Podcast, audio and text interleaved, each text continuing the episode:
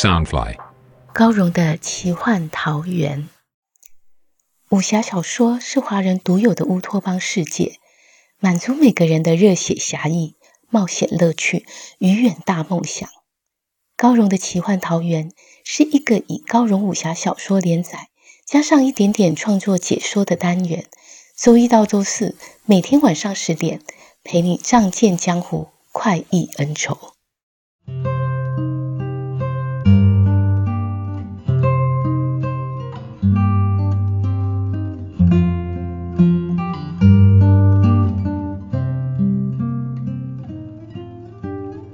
欢迎来到高荣的奇幻桃源。大家好，我是高荣。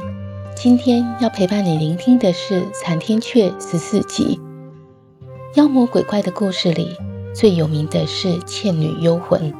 而倩女幽魂里有一座鬼怪的地标，叫做兰若寺。在上一集里面，风小刀来到兰若寺化成的兰亭香榭，要拜见二公子。因为《残天阙》一开始我是写给私人朋友所看的小说，所以我在许多小名词的设定上会借用大家耳熟能详的名词，像黑风寨，一听就知道是土匪窝；而兰若寺，一看就让读者觉得它是个神秘的地方。但我又喜欢颠覆传统，所以这座兰若寺已经不是聂小倩和千年老妖住的地方，住的是一位神秘的二公子。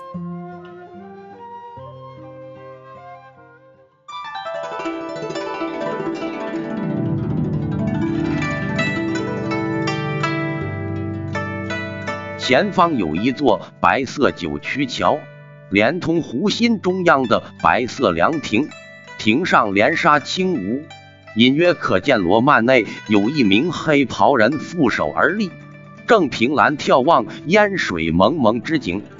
翠山少女把船慢慢靠江过去，将船绳挂在桥围上，让身道：“二公子已在亭中相候，少侠请进。”风小刀一上九曲桥，阵阵清雅幽冽的兰香就扑鼻而来，令人心旷神怡。一路行去，更是千百种兰花夹岸相送。凉亭入口处，左右两旁的石柱各题了一句诗：“红尘尽散无风烟，入世不笑是痴癫。”横匾写着“兰心亭”，内笔既清扬飘逸。尽显主人潇洒落拓之心。那黑衣人听得背后脚步声响，缓缓回过身来。风小刀一见到男子的面容，只觉得周遭景色连同那名翠山少女全都变得暗淡无光。他不由得心中惊叹：这世上竟有男子长得比姑娘还亮。可不知为什么，他却不自禁打个哆嗦。如果说自如其人，这位二公子的气质阴郁冰冷，与石柱上潇洒的题字感觉并不一样。少侠请坐。这二公子年约二十，声音稳练，气度伟岸，绝美的五官宛如雕刻，如雪的面容镶着一双幽深黑眸，眸底藏着阴鸷之火，身上穿着金丝绸缎黑袍衫。衬得他更加华贵神秘。一个人身上交融着冰与火两种截然不同的气质，实是说不出的奇特。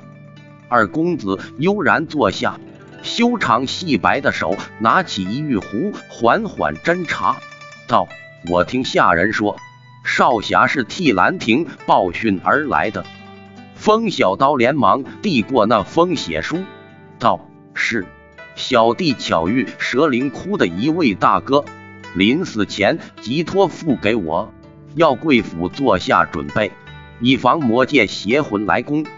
二公子接了血书，瞧也不瞧的摆往桌旁，手中兀自温壶，直到风小刀说完话，才抬头望了他一眼，重复道：“少侠请坐。”风小刀见他并不惊诧。心想他们早就知道邪魂干的坏事了，就拱手告辞，在下消息已带到，还身有要事，就此别过。他原本有意交往除魔一事，却不知为何，一见这二公子，方才放松的心情全然不见，觉得自己似乎来错了。二公子斟着茶，缓缓说道：“少侠莫急，你披星戴月赶了数日路程，在下还未拜谢大恩。”风小刀见他迟礼相邀，自己若再坚持离去。也说不过去，只得坐下道：“我送信只是举手之劳，二公子不必介怀。”二公子鹰眉一挑，微笑道：“毕姓岳，名灭魂，请问少侠大名？”风小刀报上名号，道：“风小刀。”心中暗想：“灭魂，好凌厉的名字，这是吴越八名剑中除魔辟邪的剑名。”灭魂将茶杯递到风小刀面前，问道：“风兄喝茶吗？倘若不喝茶，我便招人换上酒水。”风小刀想到此地要送个东西，得越过千山万水，赶紧一饮而尽，赞道：“喝茶好，岳公子不必麻烦了。饮茶须先品闻香气。”可风小刀一心想走。倒像囫囵吞枣，灭魂看在眼底，也配合着不再品闻，浅酌一口后，笑问道：“风兄真是客气。你说喝茶好，那么这茶好在哪儿？”风小刀胡乱入喉，岂有感觉？只得诚实答道：“岳公子莫怪，小弟对茶道实在不懂。”灭魂缓缓道。茶圣净灵子所写的《茶经》，记载茶道有十项：一元、二聚、三燥、四气、五煮、六饮、七事、八出、九略、十图。除去七事、九略和十图，每一样都影响一杯茶的味道。今日有贵客远来，在下因此尝试用这七种茶道来煮茶。风小刀不知什么茶经茶道，只点点头。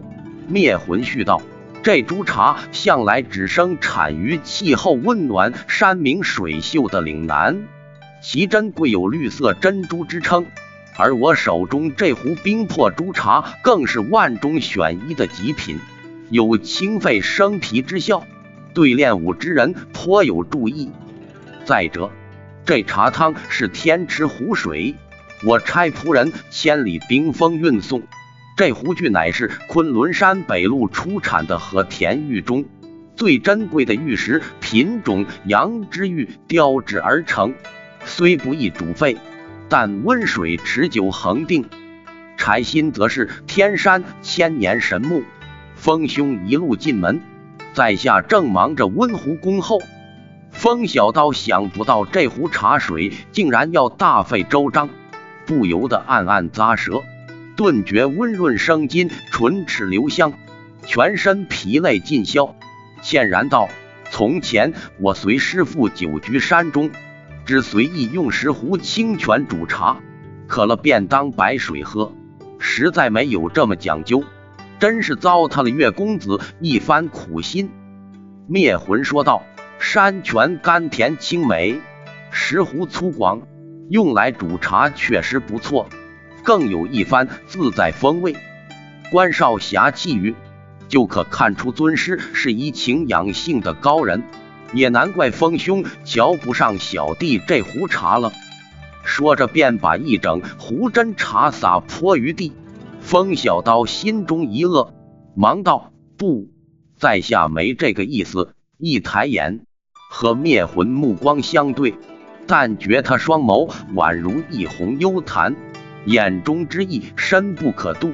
唯一看出的是，他并不想让自己轻易离去。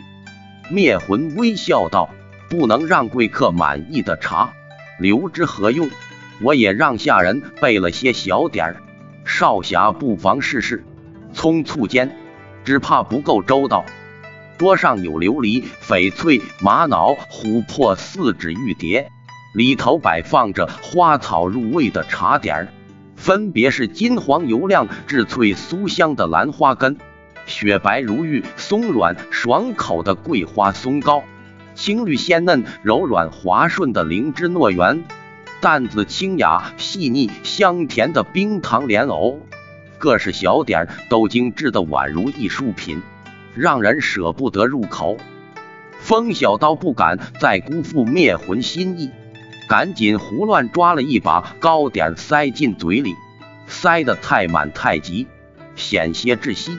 幸好他抓的是桂花松糕，入口即化。倘若抓了灵芝糯圆，一个不小心被生生噎死，可就太冤枉了。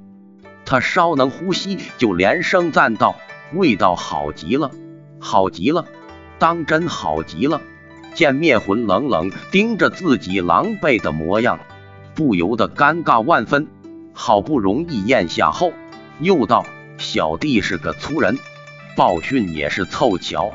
岳公子实在太费心了。”灭魂微笑道：“风兄见义勇为，兰亭才得以避危，大恩不言谢。少侠是画外高人，平常俗物必然无用。”在下欲相赠一言一物。风小刀再度推辞道：“岳公子，实在不必这样。”灭魂挥挥手，止住他的话，道：“在下自幼学习星象卜卦之术，我来占上一卦。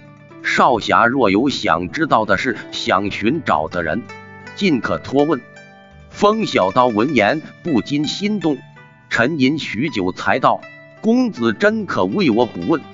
灭魂微笑道：“请说。”风小刀想到师傅不让自己报仇，踌躇半晌，仍是问道：“我想知道杀父仇人的下落。”灭魂道：“不知仙人亡于何时何地？”风小刀道：“家父亡于十二年前的菊香村。”灭魂随手摘取身旁的一把兰花瓣。俯首轻扬，云云半落，迎风飘散，几许残红沾上他的衣襟，衬着他潇洒俊逸的身影，实在漂亮至极。他轻轻拨着一桌散落的花瓣，道：“上坎下乾，水天虚卦。彖辞曰：险在前也。刚健而不陷，其意不困穷矣。看来是胸中带吉之卦。”若是问寻人，应该是……嗯，他鹰眉微微一蹙，深深望着风小刀，一字一字缓缓吐出：“远在天边，近在眼前。”风小刀听到“近在眼前”，身子巨震，他忽然明白先前的不舒服从何而来。灭魂身上的阴冷气质，竟与十二年前的那一夜。月光下戴着半边奇鬼面罩、如鬼如魅的身影，十分相似。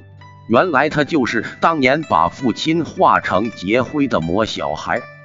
风小刀金光大盛，与灭魂凛冽对视。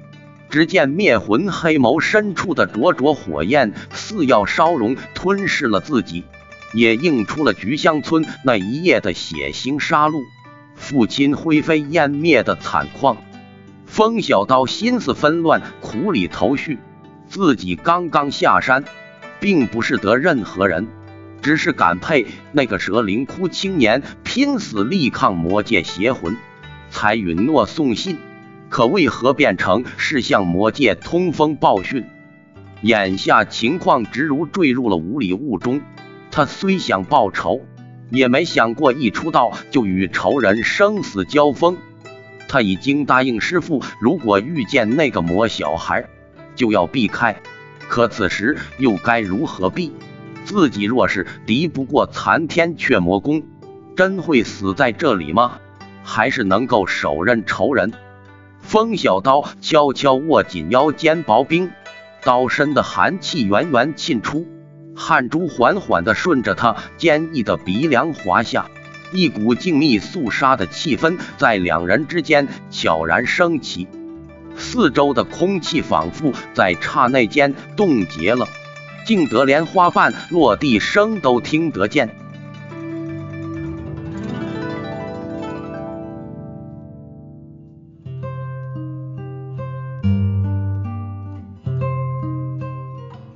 远在天边，近在眼前。神秘的二公子，真是风小刀的杀父仇人那个魔小孩吗？他们之间究竟会不会有一场生死决斗？欲知详情，请听下回分解。